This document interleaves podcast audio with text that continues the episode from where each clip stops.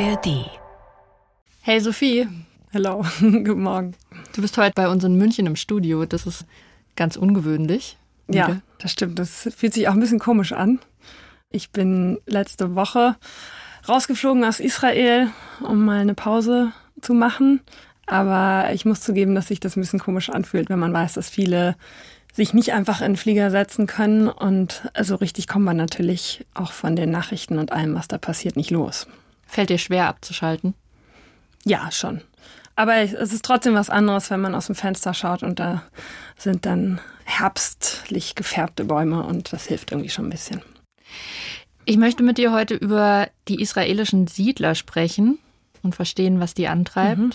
Das ist, glaube ich, auch ein Thema, mit dem du dich zuletzt, bevor du nach Deutschland geflogen bist, viel beschäftigt hast, oder? Mhm, ja, habe ich auf jeden Fall. Ich war letztens erst im Westjordanland und habe dort Menschen getroffen, die aus Angst vor Angriffen von radikalen Siedlern ihr Zuhause verlassen haben. Das kommt gerade an einigen Orten dort vor. Also im Schatten dieses Krieges, während die Welt auf den Gazastreifen und Israel schaut, passiert einiges im Westjordanland auch. Okay, dann lass uns starten, oder? Ja. Hey, das ist Lost in Nahost, der Podcast zum Krieg in Israel und Gaza. Es ist gerade unfassbar schwierig, den Überblick zu behalten. Und wir wollen dafür sorgen, dass ihr euch nicht mehr lost fühlt bei dem Thema und mit euch zusammen die Hintergründe verstehen, damit wir besser einordnen können, was derzeit passiert. Mein Name ist Ann-Kathrin Wetter und ich spreche hier in diesem Podcast mit den KorrespondentInnen der ARD in Tel Aviv über das, was aktuell im Nahen Osten passiert. Vor allen Dingen über das, was euch dazu interessiert. Die Fragen haben wir unter anderem aus DMs und Kommentaren der NewsWG und aus euren E-Mails. Danke übrigens an der Stelle für eure vielen Fragen. Es ist Dienstag, der 7. November. Ich schaue auf die Uhr, 9.36 Uhr deutscher Zeit und wir sprechen heute mit Sophie von der Tann, unserer Korrespondentin im ARD-Studio in Tel Aviv, ausnahmsweise in mhm. München. Sophie, ich höre immer wieder von den Siedlern, dass sie eine wichtige Rolle spielen in Israel und vor allen Dingen im Westjordanland. Jetzt nochmal ganz basic. Wer sind die israelischen Siedler und Siedlerinnen überhaupt? Ich glaube, da müssen wir einmal kurz einen historischen Rückblick machen. 1967. Da wollte Israel einem Angriff von arabischen Staaten zuvorkommen und hat das Westjordanland und auch die Golanhöhen, Ostjerusalem und den Gazastreifen erobert und besetzt. Und wo genau haben die Siedler sich jetzt niedergelassen? Welches Gebiet beanspruchen die für sich? Also im Prinzip über das ganze Westjordanland verteilt. Mittlerweile sind das fast 500.000 Siedlerinnen und Siedler im Westjordanland und mehr als 200.000 in Ostjerusalem. Und die meisten Länder sehen den Bau dieser Siedlungen als illegal an. Vielleicht noch einen Schritt zurück. Es gibt die vierte Genfer Konvention. Artikel 49 und demnach darf eine Besatzungsmacht nicht Teile ihrer eigenen Zivilbevölkerung in das von ihr besetzte Gebiet deportieren oder umsiedeln. Und wenn man das als Grundlage nimmt, ist sozusagen das Ansiedeln von israelischer Bevölkerung im besetzten Westjordanland völkerrechtswidrig. Die bauen also illegal auf palästinensischem Gebiet. Warum machen die das? Was treibt die israelischen Siedler da an? Die haben unterschiedliche Motivationen. Also es gibt diejenigen, die das aus ideologisch-religiösen Gründen machen weil sie davon überzeugt sind, dass das Land ist, was ihnen von Gott gegeben wurde und dass sie den Auftrag und die Pflicht haben, das zu besiedeln. Und die nennen das auch nicht Westjordanland, sondern Judäa und Samaria, also die biblischen Begriffe. Und es gibt auch welche, die dorthin ziehen, weil es einfach günstiger ist. Das spielt dann für die eine größere Rolle. In jedem Fall sehen die das nicht als illegal an, sondern sagen, naja, das ist Gebiet, das unter israelischer Kontrolle steht, denn ungefähr 60 Prozent vom Westjordanland sind von Israel kontrolliert und aus deren Sicht haben sie das Recht, dort zu sein. Und die israelische Regierung unterstützt es auch, indem sie Infrastruktur schafft, Straßen baut, Stromleitungen, Wasserleitungen und mit dem Militär dort für Sicherheit sorgt. Vielleicht muss man noch mal dazu sagen, das Westjordanland wurde im Zuge der Oslo-Abkommen Anfang, Mitte der 90er in drei verschiedene Gebiete eingeteilt, A, B und C. Und A, das sind die palästinensischen Städte, die sind unter palästinensischer Kontrolle. Gibt eine Ausnahme, aber grundsätzlich, grundsätzlich so ist es. Und B ist gemischt und C ist eben unter israelischer Kontrolle, sowohl Sicherheit als auch Verwaltung. Und das ist der Großteil des Gebiets. Das sind ungefähr 60 Prozent. Und man hört immer wieder, dass das mit den Siedlern ähm, ein Problem für die Zwei-Staaten-Lösung ist. Warum ist das so? Weil es im Prinzip eigentlich kein zusammenhängendes palästinensisches Gebiet mehr gibt. Also diese Siedlungen, die sind so verteilt über das ganze Westjordanland. Und wenn man jetzt sagen würde, okay, ein palästinensischer Staat, ein israelischer Staat, dann lässt sich das praktisch eigentlich gar nicht mehr so richtig trennen voneinander. Es sei denn, man sagt halt 500.000 Siedler aus Westjordanland und 200.000 aus Ostjerusalem werden jetzt irgendwie umgesiedelt. Aber das ist natürlich praktisch schwer vorstellbar. Also es sind relativ viele an der Zahl auch geworden. Ja, das sind sehr viele jüdische Siedlerinnen und Siedler, vorwiegend die dort jetzt leben. Und das hat halt, wie viele sagen, Fakten geschaffen. Auch wenn das aus der Sicht vieler Länder gegen internationales, gegen Völkerrecht verstößt. Sophie, uns hat jemand in einer E-Mail geschrieben, dass er sich wünschen würde, dass wir nicht von Siedlern, sondern von Besatzern sprechen. Konkret schreibt er, seit Jahren wird leider Siedler statt Besatzer verwendet und dann fragt er noch, warum wir uns der Propaganda in Bezug auf Siedler hingeben. Was sagst du dazu? Ist das Propaganda aus deiner Sicht? Die Siedler sind die Zivilbevölkerung, die dort auf besetztem Gebiet lebt. Wir sprechen von israelischen bzw. jüdischen Siedlerinnen und Siedler im von Israel besetzten Westjordanland. Also wir benennen ganz klar die Besatzung. Ihr im Sinne von ihr als Korrespondenten. Ja, genau. Also Israel zum Beispiel würde das anders sehen. Israel sagt, das sind umstrittene Gebiete und nicht besetzte Gebiete. Also auch das ist ein Begriff, über den man sich streiten kann. Aber wenn man das Völkerrecht als Grundlage nimmt, dann muss man dort von besetzten Gebieten sprechen. Sophie, du warst, glaube ich, wenn ich es richtig verstanden habe, schon unterwegs, auch in Siedlungen. Wie kann ich mir das vorstellen? Wie sieht es da aus? Ich beschreibe das immer so und ich finde, so kann man das auch als erstes erkennen. Das sind so gleichförmige Häuserketten, die man so auf Hügeln häufig sieht. Ich finde, die sehen ein bisschen aus wie Monopoly-Häuser mit so roten Dächern. Die sehen alle gleich aus. Das sind so die klassischen Siedlungen. Die sind zum Teil auch wirklich groß. Also das sind ganze Städte mittlerweile. Es gibt aber auch sogenannte Siedlungsaußenposten. Das sind dann oft Ansammlungen von Containern und die sind nicht mal nach israelischem Recht legal. Und was hast du da erlebt, als du dort unterwegs warst? Ich war schon öfter in unterschiedlichen Siedlungen auch, auch in welchen, die weniger ideologisch sind, die dann oft noch näher an Israel liegen, wo man halt einen kurzen Arbeitsweg hat nach Israel. Aber ich war auch bei welchen, wo die Leute mir ganz klar gesagt haben, das ist unser Land, das gehört zu Israel. Also da gibt es Unterschiede? Es gibt Unterschiede, was die ideologische Ausrichtung und sozusagen auch die Radikalität betrifft. Und ein Thema, über das wir zuletzt berichtet haben, ist die stark gestiegene Siedlergewalt.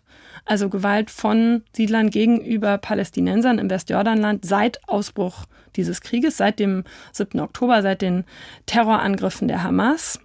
Und ich war vor kurzem bei einer palästinensischen Familie, die, wie ich es gerade schon erwähnt habe, ihr Zuhause verlassen hat, weil sie eben Angst haben vor Angriffen von Siedlern, weil das halt immer wieder passiert ist. Das sind Beduinen, also das sind Menschen, die mit ihren Herden auf ländlichen Hügeln leben und dort ihre Häuser haben. Die Häuser sehen wahrscheinlich sehr anders aus als die von den Siedlern, kann ich mir vorstellen. Ja, das sind ziemlich einfache Häuser.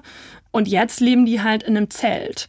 Also da, wo ich die besucht habe, in einem Ort, wo ihnen sozusagen Unterschlupf gewährt wurde auf einem Feld, wo Olivenbäume stehen und halt jemand gesagt hat, so, wir haben hier Platz, hier könnt ihr euch erstmal irgendwie niederlassen. Da sind die jetzt halt in einem Zelt und leben da unter wirklich sehr ärmlichen Umständen. Und die Siedler beanspruchen dieses Land aber auch für sich und werden da zum Teil aggressiv.